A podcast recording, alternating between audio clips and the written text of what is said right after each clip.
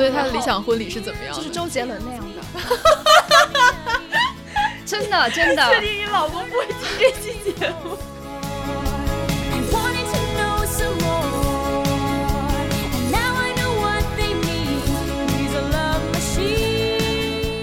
就你办一场婚礼就知道了。就对爸妈来说，我不要你觉得，我要我觉得。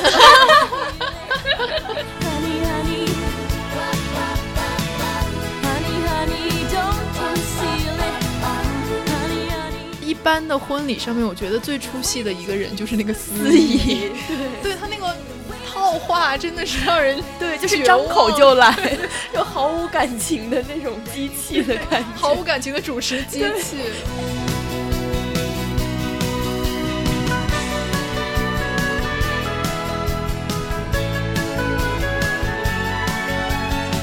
工作人员拿拿一件婚纱出来，然后第一句话问我就是你有没有怀孕？因为现在很多女生其实是代孕结婚的，她是怕那个太，她会怕那个衣服太紧会对胎儿不好。但是再怎么样，她也是在说，就你是不是肚子有点大呀？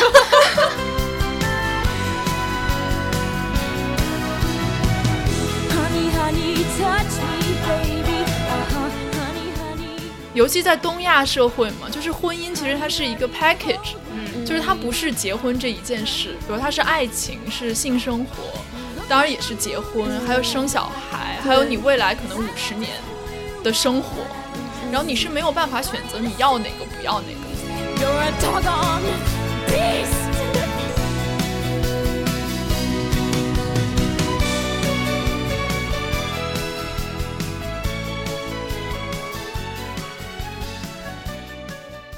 众朋友们，大家好，欢迎收听新一期的《剩余价值》，我是张之琪，我是傅视野。那除了我跟视野之外，今天还请到了《剩余价值》的呃老嘉宾、老朋友，是我们的前同事，界面文化的资深记者林子仁。大家好，我是林子仁。然后我们现在是在子仁的家里面录这期节目，超级温馨的家，对于非常 fancy 的法租界。对，然后今天我们请子然来录这期节目，是因为子然最近有话要说，因为子然最近在筹备他的婚礼，然后呃，就经历了很多在筹备婚礼当中的这个困惑和嗯。这应该怎么说？就是作为一个女性来说，在筹备婚礼过程中面临到的一些困难。对对对，然后她就非常的有倾诉和表达的欲望，已经发了好多天的微博，所以我们打算来炸一下她。是的，对我得说，这是一期我绝对不能让我爸妈听到的节目，吐槽节目。是的，是的，然后。就是子仁可以大概介绍一下吧，就是其实你已经领证大概有两年了吗？对，嗯，然后这次是，而且是已经办了一场了，对吧？也是，呃，就两周前。哦，对，因为子仁和她的老公其实都不是上海人，嗯，然后子仁是杭州人，她老公是郑州人，郑州人，对对对，所以他们要在两个人分别的家乡办两场婚礼，对吧？所以现在你已经。Halfway around，就是已经对，已经一半的任务，一 一半一半的任务完成了。但我老公在办完他那场就郑州的婚礼以后就放飞了，说 好了，我的任务完成了，杭州这个就就交给你了。对，好像那场只有我一我需要出席一样。他心里肯定是这么想，最好只有你出席就可以了。所以子仁大概是从什么时候开始筹备这个婚礼的呀？其实，在我们领证的时候，我们双方父母就在说了，就你们什么时候要办婚礼？嗯，但是那个时候我们给出的理由就是我们俩的工作太忙了，就不想办。但就如果不是爸妈的催促的话，其实我们俩就不想办了。嗯，这样可能我老公会更想办一点，因为他是一个很少女心的人。对，就是我们我们刚开始领证的，就我们刚领证结束了以后，然后就他。在那里幻想他的理想婚礼是怎么样的，所以他的理想婚礼是怎么样？就是周杰伦那样的。真的真的。确定你老公不会听这期节目？真的，他的理想理想的婚礼的样板就是那样的，是去欧洲找一个什么城城堡，然后 you know 穿那种很夸张的裙子和礼服。哦，所以他当时给自己的小目标说，嗯，等我赚到钱了以后，我们可以。出国好好办一场。你想的是说幸亏没赚到是吗？所以就当时我就想，嗯，interesting，那应该至少五年以后吧。所以就我们俩就就有一段时间就没有把这件事情放在心上。嗯。但没有想到呢，就是每一年过年回家，父母的催促就更紧密一些。然后到去到今年春节的时候，就实在是我们扛不住了。嗯。然后就想，好吧，好吧，那我们今年一定把这个婚礼给给办了，那就定在十一好了。哦，所以如果说真的筹备婚礼的话，确实是从今年年初开始。嗯，所以说对父母来说领证还是不足够，他们还是希望有一场仪式这样子。对，因为领证它不是一个公开行为，你知道吗？就是就是就是婚礼，其实它跟嗯，就是夫妻两人其实没有太大的关系。我觉得 最重要的是你背后的两个家庭。嗯，就这是两个家庭对。他们的社会关系宣称，我们的有一个新的家庭、新的小家庭成立了的这么一个，就这种仪式是对，就是对于家对我们的双方父母来说都是很重要的。他们觉得这个你没法跳过。可能还有个隐秘的原因是，他们已经参加过那么多场别人的婚礼，就是就是给了很多份子钱要拿回来，是吗？我觉得也不一定是说要拿回那个份子钱，而是要就是要。对人情做一个补偿，嗯，你知道吧？就是很多人，就是比如说很多你的亲戚朋友，请你去参加了他们的婚，他们的孩子的婚礼，那他们肯定会会说，哎，你的孩子结婚的时候，我也一一定会来参加的。当当这种就是这种善意越积越多，越积越多的时候，就父母就会觉得，嗯，就就是我就是我需要做出补偿嘛，不一定这个补偿不一定是钱，嗯，就而是一种就是还人情这样。嗯，就是我虽然没有结过婚，但是我参加过很多的婚礼。然后我最近一次参加婚礼大概是今年大概五六月份的时候吧。然后我就参加完了之后，我就在现场发了一条微博，说：“我说中国人的婚礼就是父母的秀场，绝对的，对，就是那个感觉很明显。我昨天还在跟师姐说，有点像是一个父母作为父母的毕业典礼，对。”他觉得我做了二十多年父母了，我终于把这个孩子培养成才，然后让他有了小的家庭，我好像。这个成绩需要跟我的社交圈宣誓一下，对，所以感觉呃，所有的孩子的婚礼上面最开心的人都是父母，然后他们请来的都是自己的朋友啊、同学，而且我参加过两场婚礼，都是在孩子的婚礼上面，父母在搞同学聚会，然后就是很多叔叔阿姨从天南海北赶过来，然后就说我们什么什么级哪哪个哪个班哦，二十多年没有聚齐过了，我想说为什么要在人家孩子婚礼上聚齐？对，就是这种感觉。我在杭州那场婚礼也是，就有两桌，就是我爸妈的同学桌，嗯就我妈有一桌同学，然后我爸有一桌同学，这样子。嗯嗯，对，所以所以你就是开始筹备之后，这个流程可以给我们讲一下吗？就是作为一个准新娘，你首先要做什么，其次要做什么，这样子。我是真的开始办婚礼才知道，最先最先要做的是立刻去订酒店。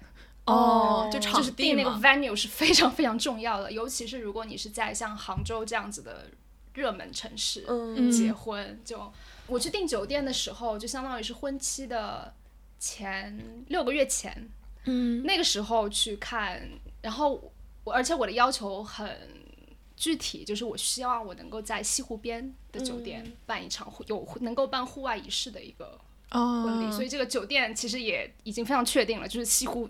周边的这一圈的酒店，嗯，然后我去看了一圈，就基本上都订不到了。那你最后订的是哪家呀？我最后确实幸好 订到了，就是我看了一圈都绝望了嘛，因为都没有合适的，就是要么是时间不合适，要么就是订完了。然后最后的挣扎，就最后看的那家说刚好十月二号那天有。哦，那还算幸运，对，还算幸运，而且那个酒店还挺漂亮的。那就是订完酒店之后呢？订完酒店之后，你就要去订婚庆公司了。婚庆公司呢，它最主要的任务是帮你布置婚礼场地。就你们去参加婚礼的时候，会看到那些很 fancy 的现场布置，这个就是婚庆负责的。嗯，而且它还是一个类似于中介的这么一个信息中转站，就他会，他手头会有很多呃信息，因为就是。办一场成功的婚礼，其实不仅是现场布置，还有很多其他的内容，比如说摄影、嗯，摄像、化妆、主持，这个被称被国内称为四大金刚，就是每场婚礼你需要有这四个不同的角色来，就给你拍照啊，给你拍拍视频。所以就说这个婚庆公司相当于他要中介，然后就对他是个中，他是个中介，他手头会有很多这方面的资源，他会给你推荐，就按照你的预算来给你推荐合适的。嗯，所以这四个里面，你觉得哪个是最重要、最值得花钱的呀？化妆。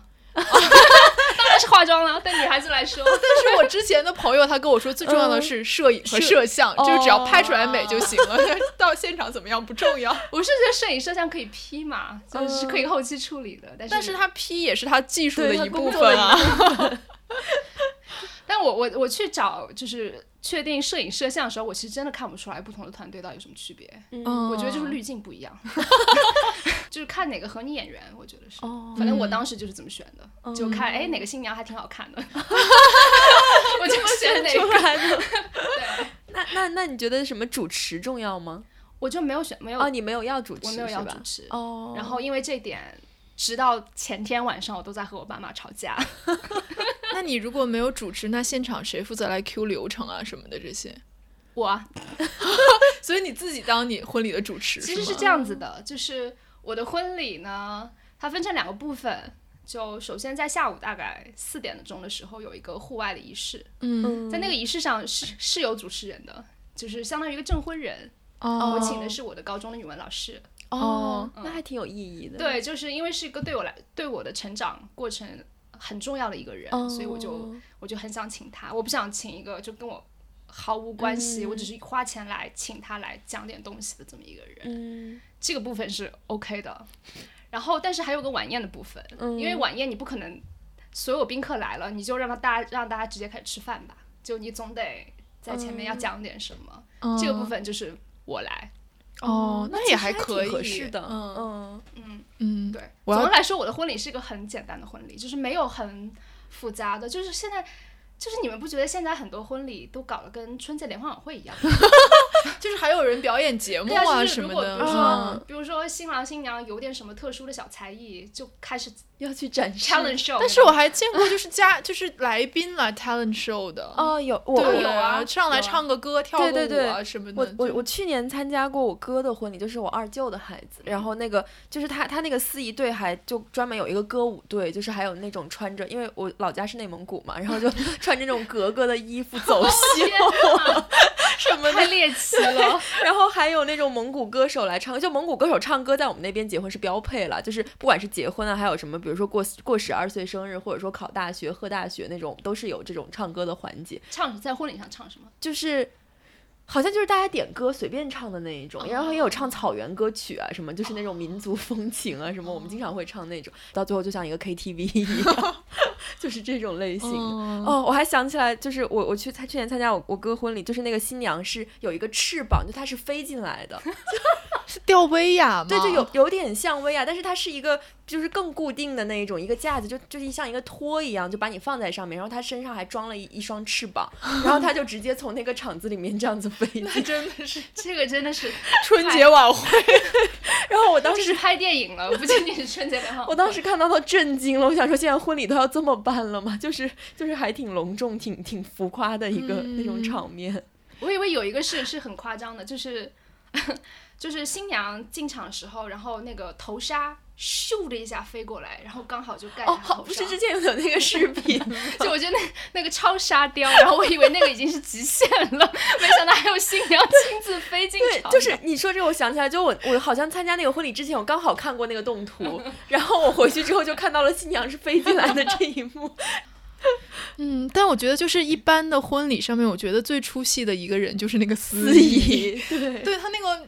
套话真的是让人 对，就是张口就来，就毫无感情的那种机器的感觉，毫无感情的主持机器，真的是这样。他可能主持过很多场婚礼，他讲的都是一样的话嘛，所以他说话的语气都会有点机械感，就像那种新东方老师讲课一样，就是那个课他可能已经讲了八百遍了，然后就会出现那种非常机械的语气。是的，就是他每一个抑扬顿挫，感觉都是已经精确的训练到那个肌肉记忆那个程度的那种。种感觉，所以就感觉那个人很假，很假嘛。对，就还挺尴尬的感觉，而且就是那种强行煽情，我也特别尴尬。就是你愿意爱他一辈子吗？然后就那种，然后我就整个，我就看我旁边的人都在哭，然后我一个人就觉得说啊，太尴尬了。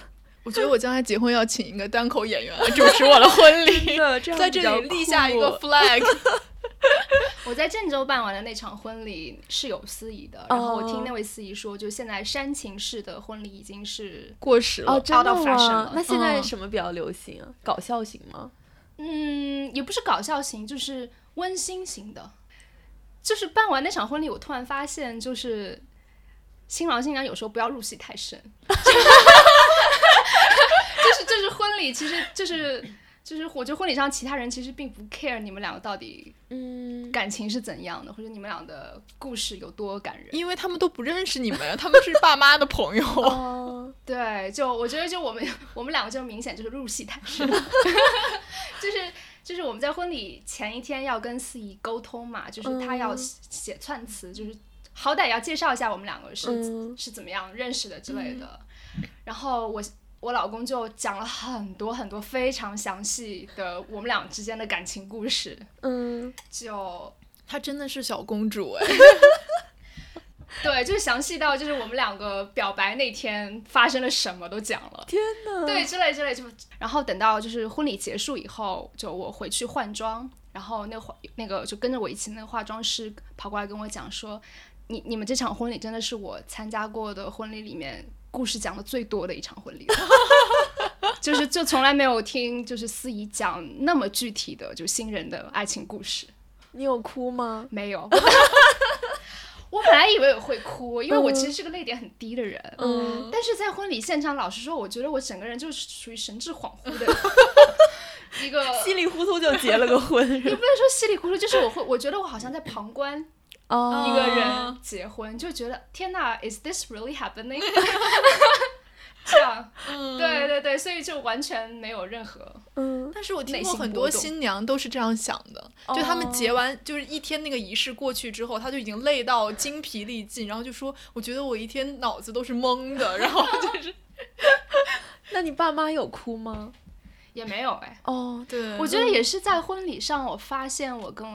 就让我进一步认识到我跟我爸妈的关系，还真的是非常典型的中国式家庭。嗯，就是很羞于表达情感的情感，嗯，就真的非常羞于表达。所以我也在反思自己，其实就我觉得我是一个，就是所谓的新一代的 接受过全球化教育的人，但是我其实，在。自己的家庭里面，面对我自己的父母，我其实还是做不到，嗯，非常外放的表达我自己。但是我觉得这可能主要是父母的原因，就是因为你从小跟你父母的行为模式是，其实是你父母决定的。嗯，就如果他们是比较羞于表达情感的人，可能你就跟他们很难有那种呃真情流露的瞬间了。我记得有一个有一个地方，就是呃，在婚礼开始之前，就是。就是在婚房里面不是要拍照的嘛，嗯，然后有一个设计好的环节，就是呃新娘已经打扮好了，然后爸爸和妈妈坐在旁边，然后给新娘整理衣服，就是这是一个设计好的一个场景，就是按理说这是一个泪点，嗯，就是一个很值得纪念的一个一个时刻，嗯，然后摄影师其实都已经给你给我们安排好动作了，就是。你要牵着你爸妈的手啊，然后你要一会儿看看爸爸，一会儿看看妈妈，然后就是要要深情对视。嗯，我发现我爸都不敢看我的眼睛。哦，这个是个泪点，是感觉对我个泪点啊。嗯 嗯，反正在那个时刻，我我还觉得还挺心酸的。那你那你们的婚礼有那种什么迎亲啊，什么那个那个环节吗？就是还要做游戏、闯关什么的？没有，我没有。因为我们觉得这个太太羞耻了，所以说这个也是你就是你可以选的，在流程中你不想要的话就可以不要这个部分，是吗？对，可以选的，可以选的。就是其实一切，其实婚礼一切都是定制化的，就总的来说就是你想怎么来就怎么来。嗯，但是因为就是我觉得现在中国人的婚礼已经形成一套约定俗成的规则了，就你们说的这个什么接亲或是伴郎伴娘玩游戏，就是是一个很。很常规的一个操作，对对对。但是我们之前就是在哥大的时候听过一个耶鲁的社会学家，他就嗯他就研究中国人的婚姻的，对他就说这套婚俗其实是八十年代末九十年代初从台湾传进来的，是不是？他就说其实有很多那种我们认为是传统婚礼里面的桥段，比如说给爸妈敬茶呀什么这种，其实在那个就是传统社会里面其实并没有这个环节，啊，就只是说它作为一种。嗯，当人们开始有钱办婚礼的时候，就比如说我们父母那代人，可能结婚的时候他们是没有那个仪式的嘛。就是当大家开始有钱办婚礼，并且这个服务被商业化了之后，像我们今天认为是那种传很传统的环节，其实也不是传统的，它只是一种商业化的结果。嗯，因为它越增加多的项目，它就可以找你收越多的钱钱了。就据我的观察，我觉得现在中国人的婚礼是属于一种不中不洋的一个，就是很混搭的一个中西状态合璧，就是把嗯所有他们想要的元素都都把它结合在一起的。嗯，嗯，但确实也是，就是比如说像迎迎亲的那个环节，大家不都是要穿那个红色，就比较传统的中式那种，然后到了酒店就是晚宴或者什么又要穿西式的对，而且像什么爸爸牵着女儿进场，其实是这种西方婚礼的仪式嘛。对、嗯是的，对我我我虽然没有结过婚，干嘛强调两次？但是我参加过好多次那种什么闯关接亲，哦因为我男朋友经常当伴郎，就是我、嗯我大概回国之后他应该被整了好多次。对他已经当了四五次伴郎，然后他每次都要参与那个环节，然后我自己还当过一次伴娘，所以我也哦参与了那个环节，就是很有意思。就是他那个问题其实都很傻的，就是嗯比如说男生这个。新郎闯关，他给他设的问题是说出新娘的五个优点，这不是张口就来吗？然后，然后前一天晚上我就，我当时当伴娘的时候，我就跟我闺蜜说，我说这个不是太简单了吗？我说如果是我，就让他在门口解一道三角函数。然后这个婚礼就中断了。然后我我我男朋友就看着我说：“你要不要这么狠？”我说：“你一个学精算，你还解不出三角函数吗？” 他说：“现在可不一定了。对，所以除了这种问题，还有一些什么其他的任务吗？嗯就是有一些闯关型，比如说会有一个，呃，那是那个什么东西，就是好像是一个，就一个像一个画框一哦，样，就是那个塑料膜一样塑料膜对，然后绷在那个嗯。画框上面，然后所有人是要那个伴郎是要用头把它戳开，然后就是他戳的那一瞬间，那个膜就会蒙在嗯脸上嘛，然后就会有一个特别丑的瞬间，就是他嗯们是为了拍照，然后后来就会哦就很好笑嘛。然后当时我就问我男朋友说：“那你是怎么弄进去？”他嗯说：“当然先拿手抠破了再顶，难道直接拿头顶吗？” 所以就足以说明这些环节其实当对于当事人来说，大家也都觉得有点尴尬嘛。哎，但是也还行，就是很热闹。哦就是可能男方和女方最亲近的朋友，其实都是在这个场合出现的。哦因为后面场合有太多你不认识的人，大家都坐坐在不同的桌，所以其实嗯并没有那种很热闹或者是很温馨的感觉嘛，就是一个很正嗯式的仪式。但是那个环节你就感觉说大家还都是朋友，哦并且大部分人都是年轻人，就是你觉得可能还可以了，就是也没有非常尴尬。嗯。所以子仁之前还说，就是觉得河南的和就是浙江的婚俗是很不一样的，嗯是吧？嗯，有哪些不一样？最大的不一样其实就是河南就可或者说整个北方，我不知道，就是婚宴是中午开始的，哦，天津也是，是吧哎哎，天津是晚上，嗯，北京是中午不说什午么二婚才是对，天津是二婚是中午，头婚是晚上；北京是头婚是中午，二婚是晚上。哦，嗯但在就是在江浙这一带都是晚上。嗯，我觉得中午结婚是一件特别不科学的事情，你不觉得吗？就是你早上要六点起来，然后所有的宾客也都要很早起来，因为可能嗯你中午吃饭，你可能十仪式十点钟或者十点半就要开始，然后所有人都是一大早起来参加你的婚礼，对 对，然后。你结了婚之后也完全没有送入洞房的可能，就下午 大家就该干嘛干嘛去了。我们那边好像是前一天，因为客人从别外地来什么，所以前一天晚上要招待一下大家，就是吃一顿我们叫卯宴席，就是前一天晚上这个，然后第二天中午结婚。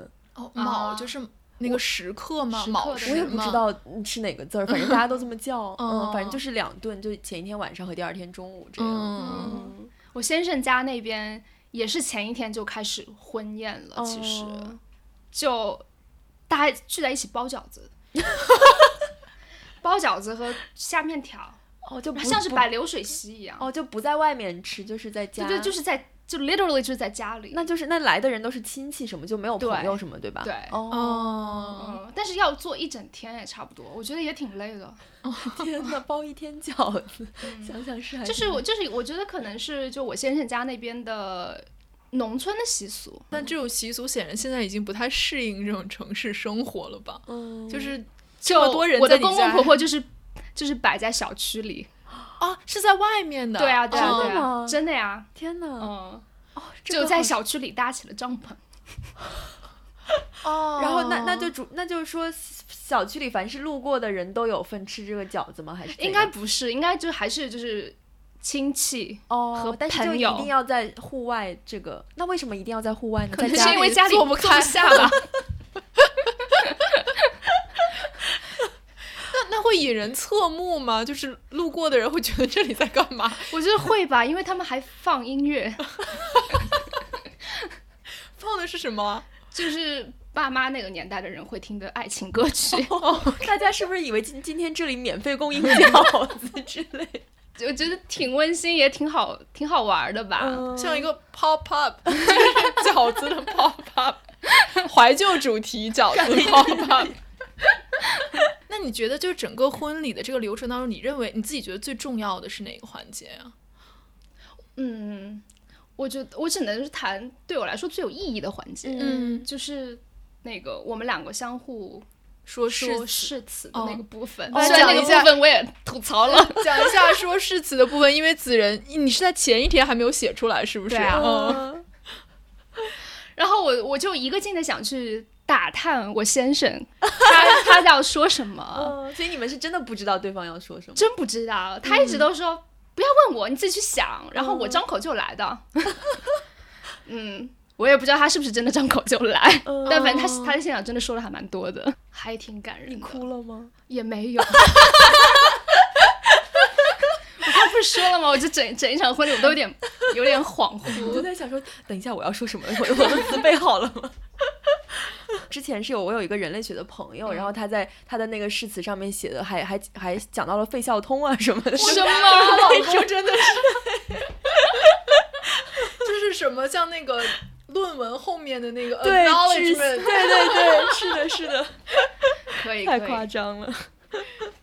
那要不要子仁要不要聊一下选婚纱的过程？鉴于你在微博上也吐槽过不止一次，所以最后穿了细高跟吗？我很不好意思承认是的，这个要要补一下背景。对，就是因为，嗯，子仁在选婚纱的过程中就发现细高跟是不是很难走，还是怎样？嗯，就是你你不想穿，对吧？嗯，对。然后她的老公作为一个有公主心的直男，就是想要说你一定要穿细高跟结婚。对，对。然后最后发现他背着我自己去买了一双鞋子，他背着你给你买了一双吗？啊。那你后来穿的是他买的那双吗？这样就没法不穿了，对，就没法不穿了。天哪！哎，所以你们是在选婚纱的过程中，你先生就参与了吗？还是你们有一个 first look 这个环节？没有 first look，因为因为他说他拒绝惊喜。哦，所以他还是想要你穿的符合他的审美的，对，哦，对。之前还讲过，就是说在试婚纱的过程中，就是女生的身材。会是一个很重要的关注点，是不是？对，就试婚纱的那天，就工作人员拿拿一件婚纱出来，然后第一句话问我就是你有没有怀孕啊？嗯，所以他是觉得看起来你怀孕了吗，还是怎样？我觉得里面可能有两层意思。一层是这个，嗯，不过后来他有解释，就是说，因为现在很多女生其实是代孕结婚的，她是怕那个太，她会怕那个衣服太紧会对胎儿不好，所以她为了保险起见都会问一下。哦，但是再怎么样，他也是在说，就你是不是肚子有点大呀？我就觉就觉得备受打击，you know。嗯，你应该这么回答，现在还没有，到时候就不好说。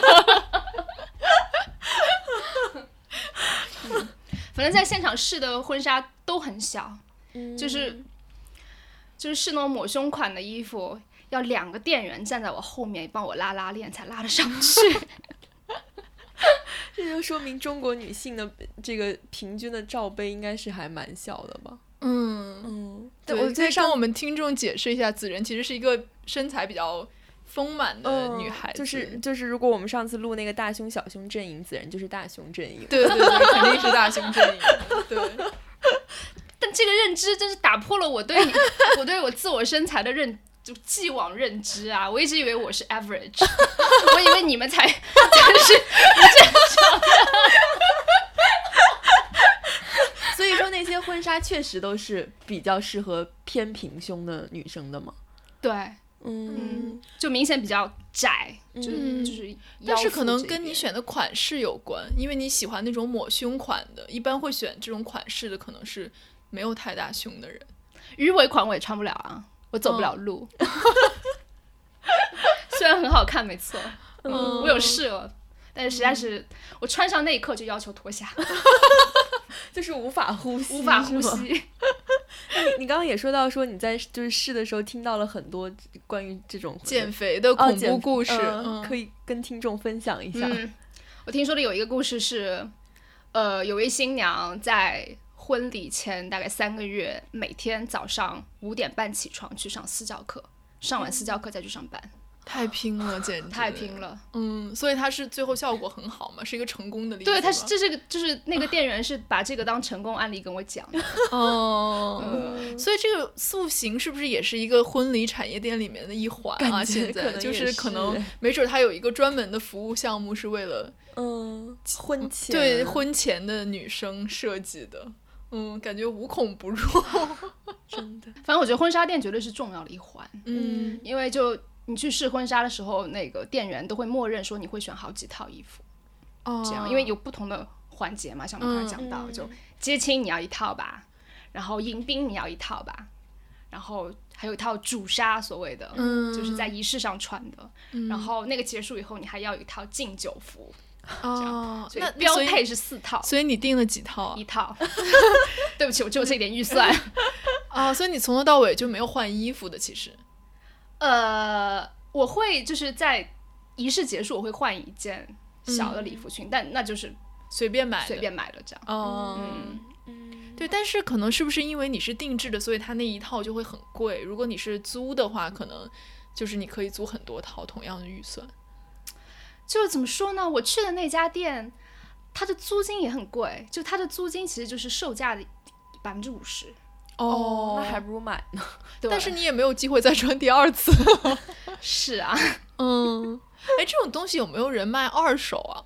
应该会有吧？我觉得应该没有。我觉得就是这个寓意很不好，好像你结了一个二婚一样。这无所谓啊，便宜就行了嘛。我还真的有在闲鱼上看有人卖自己的婚纱的，嗯，可能离婚了，但我真的不知道他怎么能够卖出去。嗯，因为我之前就跟我男朋友讨论过这个问题嘛，他就说为什么你就是结婚一定要要一颗钻石呢？就是。钻石的价值其实就是因为它跟什么一生一世联系在一起，所以它才变得非常高嘛。就这个石头本身其实并不值这么贵。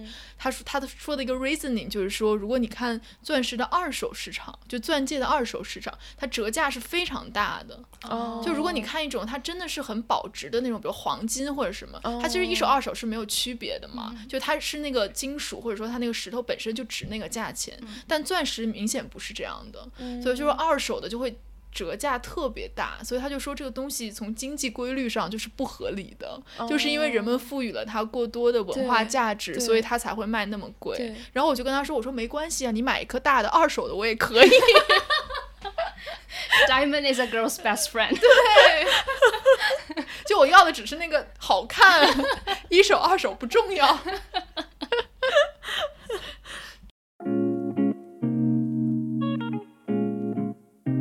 好消息，好消息！剩余价值终于接到了开播以来第一个商业推广，来自在节目中经常被知棋 Q 到的男友小汪的设计师眼镜买手店 Miu。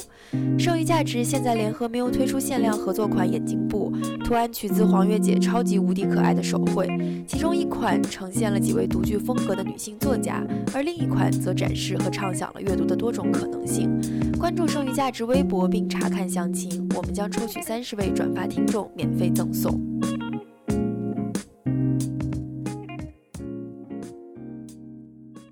所以你拍了婚纱照吗？我没有。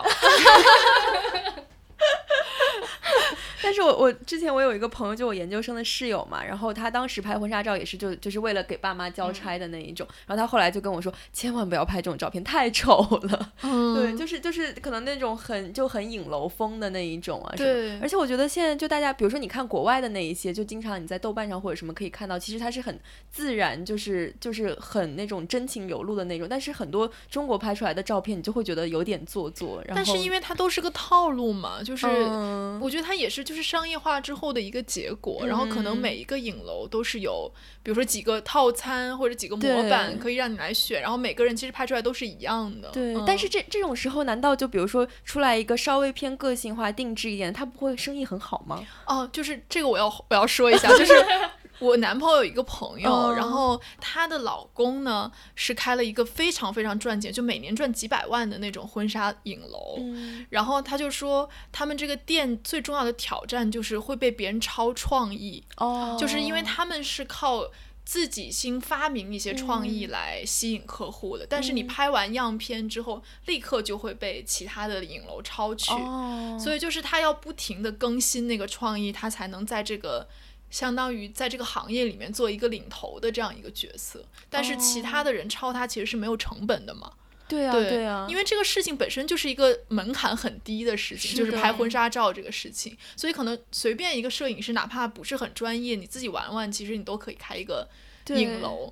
但可能他值钱的部分就是知识产权的部分，可能就是那个创意，但是那个创意又是很容易被 copy 的。哦，那感觉是这个行业尚未解决的问题。对，嗯，但我觉得确实是，就是那些创意很好的婚纱照，往往是最能打动人的嘛。但是现在婚纱照应该也是一个非常大的市场。二零一五年的中国的婚庆市场大概就价值八百亿美元。哦。然后新人普遍会把百分之二十五到百分之三十的预算，结婚预算花在拍婚结婚照这件事情上。哦，那所以他有没有一个平均的预算？就是我们大概结一个婚要花多少？来说一下花了多少钱？我应该算花的少少的吧。我们花，我觉得我们花的最多的其实是就是我们两个人的定制的服装上面，这个是最最多的钱了。嗯，然后其他的就还好。嗯，这样。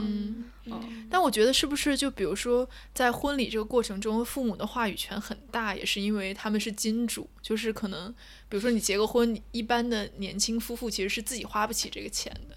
嗯，对啊，就你办一场婚礼就知道了。就对爸妈来说，我不要你觉得，我要我觉得。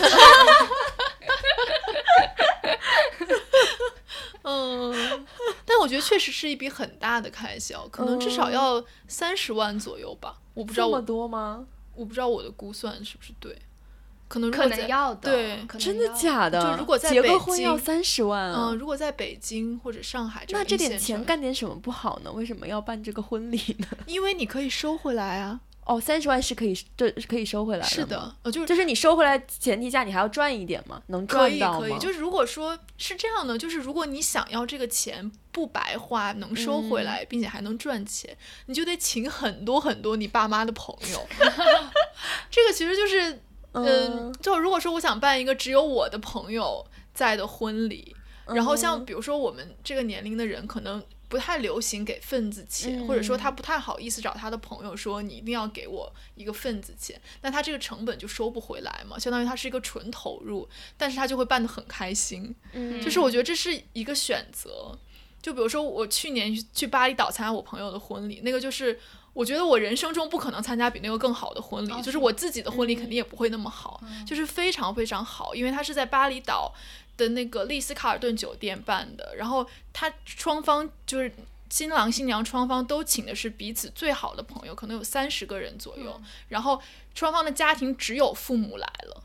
就是没有比父母和兄弟，因为他们有不是那个独生子女，所以除了父母跟亲的兄弟姐妹之外，没有其他的人。然后就是一个非常非常温暖，然后所有人都哭得很厉害，然后最后晚宴结束，他的爸爸妈妈、什么外婆都上来跟大家一起跳舞嗨的那种非常完美的婚礼，然后也非常漂亮那个现场。然后这个前提就是说，他其实也不要求大家付份子钱，就可能。他的他就说你他很多朋友都是送他礼物，你想那礼物才能有多少钱嘛？然后可能就如果说呃你给一个红包，他就会说我不要了，到时候你结婚我还要还回去，就是没有什么太大意义。对，但这个就是可能一个是他家里条件比较好，另外一个我觉得很重要的因素是。他真的得有很多很多好朋友哎，嗯，就是大家愿意从世界各地飞到巴厘岛去，然后自己承担那个机票去，就是参加他的婚礼。我觉得就是那那这个朋友就是很很真情实感的那种朋友。考验人品的时候到，对，感觉我结婚的时候应该没有这么多朋友了，因为你也不参加别人的。对，所以就是我觉得就是。如果是能办成那样的婚礼，我觉得我也愿意办。就是它真的是一个非常非常美好的回忆，就是不不光是当事人，就是连宾客都会觉得是一个特别美好的回忆。但是就是我觉得背后那个金钱成本，包括一些其他的因素，是很难去去衡量的。我还是觉得钱不是问题，最大的问题还是你爸妈愿不愿意，还还有就是你未来老公的父母愿不愿意。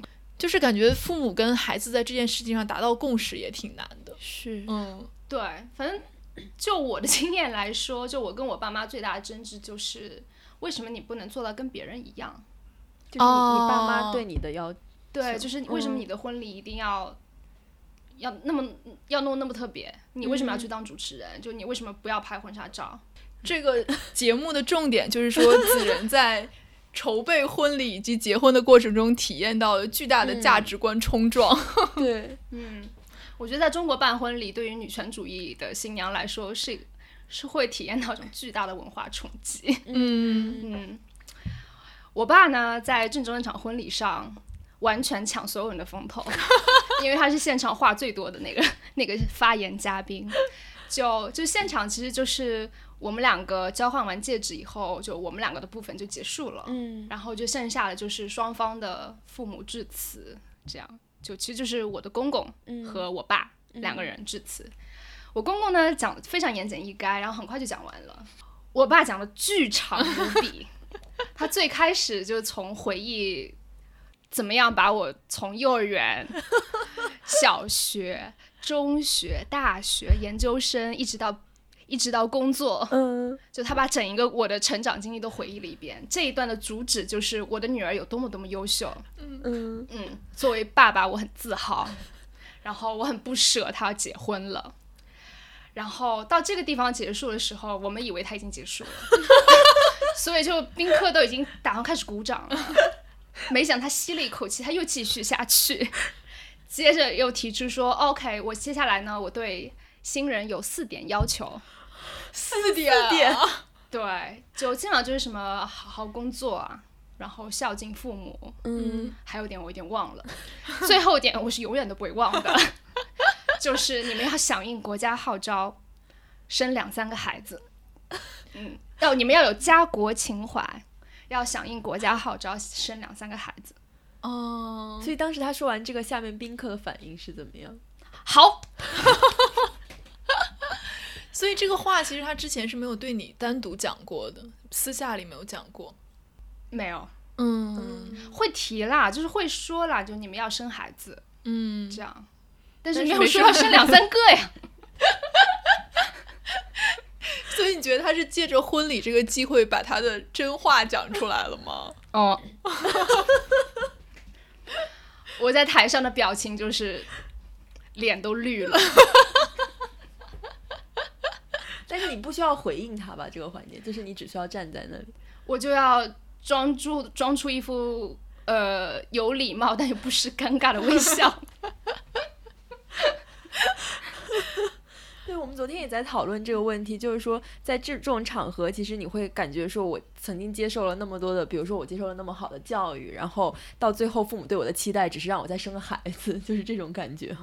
对啊，而且在这种场合你没法反驳的，就你只能全盘接受，嗯，这样，所以就是就会有种憋出内伤的感觉。嗯，那昨天其实我们也聊到这个问题嘛，就是说，嗯，可能对于我们这一代女孩子来说，就是九零年代左右出生的女孩子来说，我们从小接受的其实是非常男女平权的教育，就是因为我们都是独生子女，然后所以就是我们从小接受的教育是不仅是男女都一样，而且是女生你要。更努力，你要更优秀，你才能抢占男生手里面的资源也好，机会也好，这样子。我们从小都是这样被教育大的，但是，一旦你到了。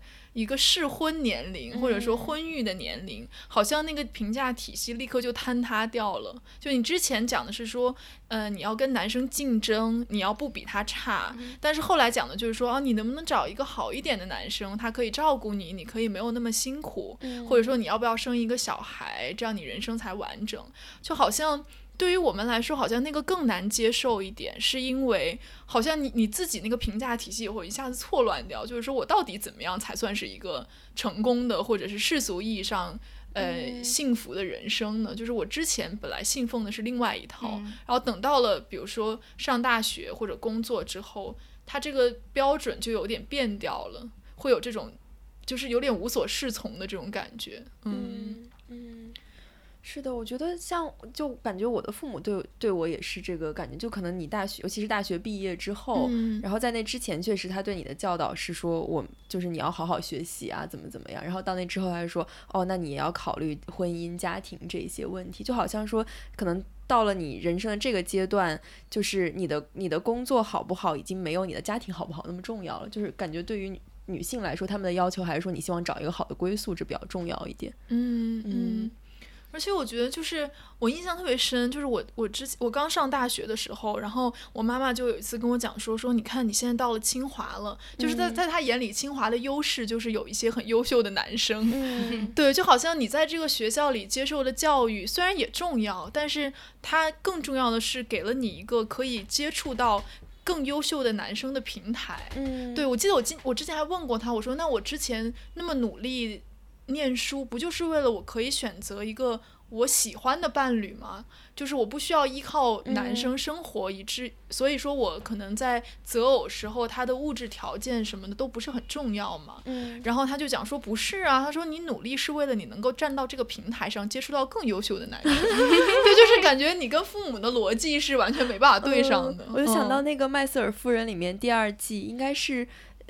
就是就是有有一段时间，他妈妈不是在学那个画画嘛，就是在那个学校里面，然后他就跟一帮比他年轻很多的女孩子在一起聊天，然后他他就劝他们说：“你们要去经济学院那商学院哦，商学院，因为那里有更好的男性资源。”嗯。但就比如说，你跟你先生当时就结婚的时候，你们会讨论好说我们将来要不要小孩，或者什么时候要这种问题吗？还是说你们就先结了婚，然后再？就是到到到时候再具体问题具体分析这样子，是后者。我现在想想，我结婚实在是太冲动了，就他突然有一天拿出来一枚戒指说求婚了。哦，真的吗？对，他他真的好公主心，然后你就答应了，这不然嘞？哦，所以你是完全没有预预料的，没有，完全没有预料到。哦，然后，然后就会发现一步步被被裹挟走到了今天，然后下周我要办婚，就要办婚礼了。嗯，我觉得这也挺有意思，就是比如说像我跟知琪都是有点。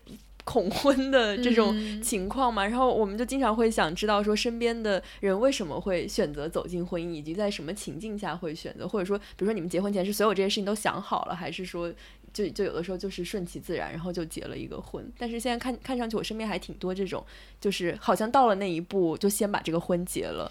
但我觉得就是因为相爱啊，我觉得很多人就是。至少那相爱就一定要结婚吗？不是，就是当当对方提出这个请求的时候，因为你没法说不，对你没法说不，你说不就好像你拒绝的是他的爱，但其实你拒绝的不是他的爱，你拒绝的是结婚这件事情啊。嗯。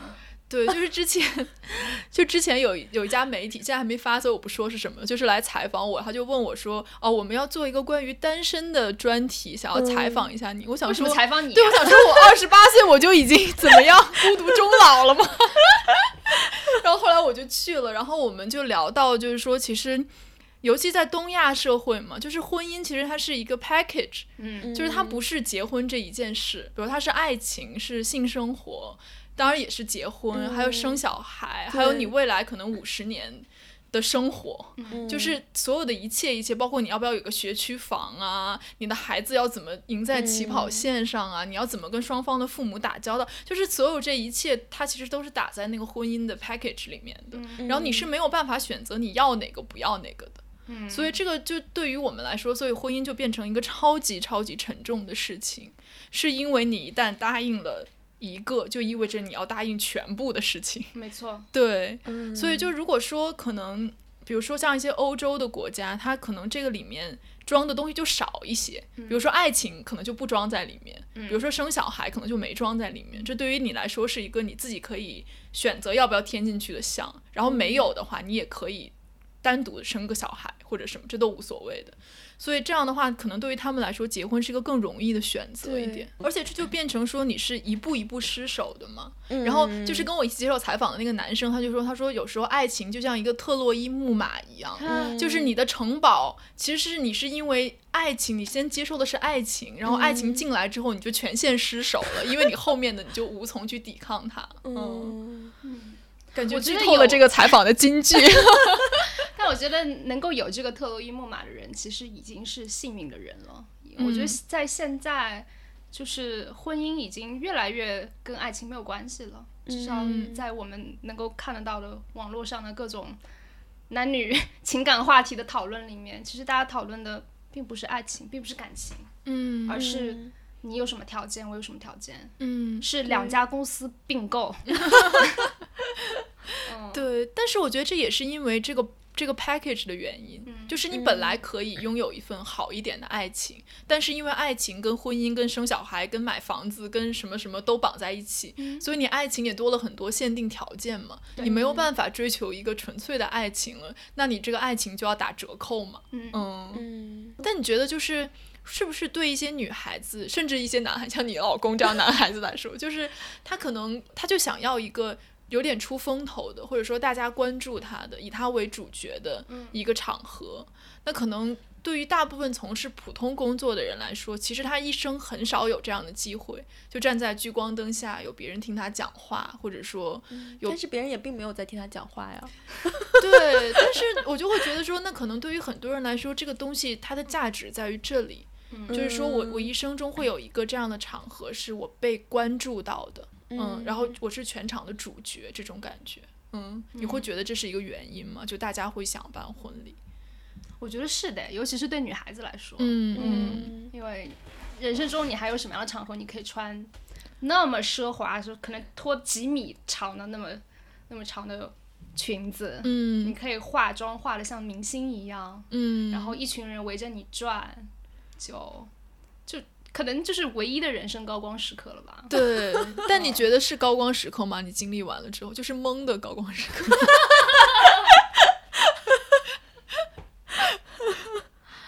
嗯，我觉得我我对我对婚礼就是，虽然一开始是不情愿的，但是现在就就已经到这个份上了。我现在对它的定义就是，这是一个我向我的亲朋好友表达感谢的这么一个场合。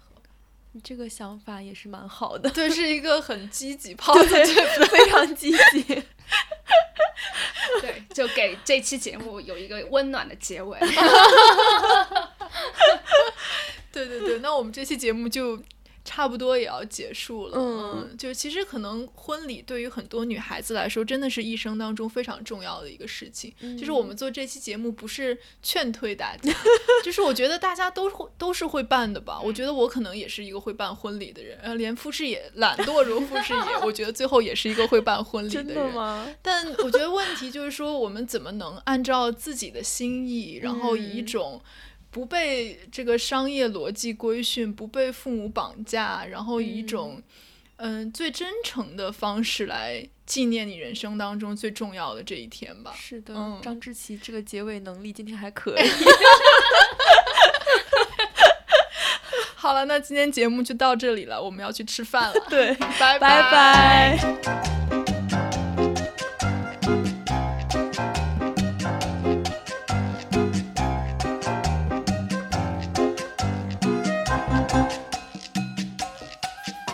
感谢大家收听。你可以在 Podcast 喜马拉雅上关注我们，也可以在微博上搜索我们。我们的微博是剩余价值 Surplus Value。